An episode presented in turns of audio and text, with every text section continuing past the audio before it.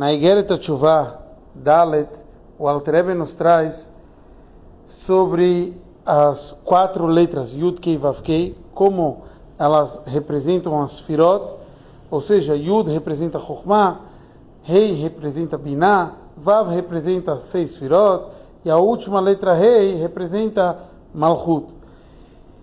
Só que ele usa uma linguagem diferente, no qual o pai do Rebbe, ele analisa sobre isso, e o Rebbe nos explica sobre isso na Sechá.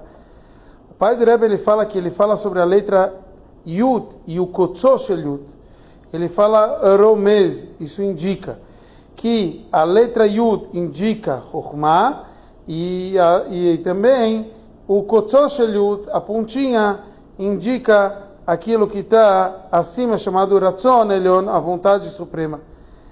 E ele analisa e fala por que é assim, diferente da linguagem que ele usou em Binah, Zay, Malchut, que ele usou diferente a linguagem que ele não fala que está indicando. Então ele pergunta por que ele mudou essa linguagem. Então o pai do Rebbe explica que quando a pessoa peca, e é isso que ele está explicando, né? Aqui a pessoa afeta o nome divino. Já por intermédio do Kotzosheliut, da vontade suprema, é de lá que a gente traz o conceito da chuva. E por que assim? Porque a pessoa não afeta através do seu pecado o Kotzosheliut e a letra Yud? Então aqui já está explicado, porque a Chokhmah e o Ratzon só estão indicados na letra, então eles não têm, eles não são afetados diretamente como as outras Sfirot.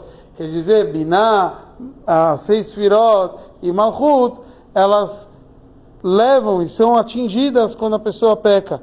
Diferente aqui, o Chokhmah e a origem, o Ratzon. E é de lá que vem o perdão, isso tem a ver com aquilo que está explicando o Alter Ebe, como a pessoa faz a sua chuva.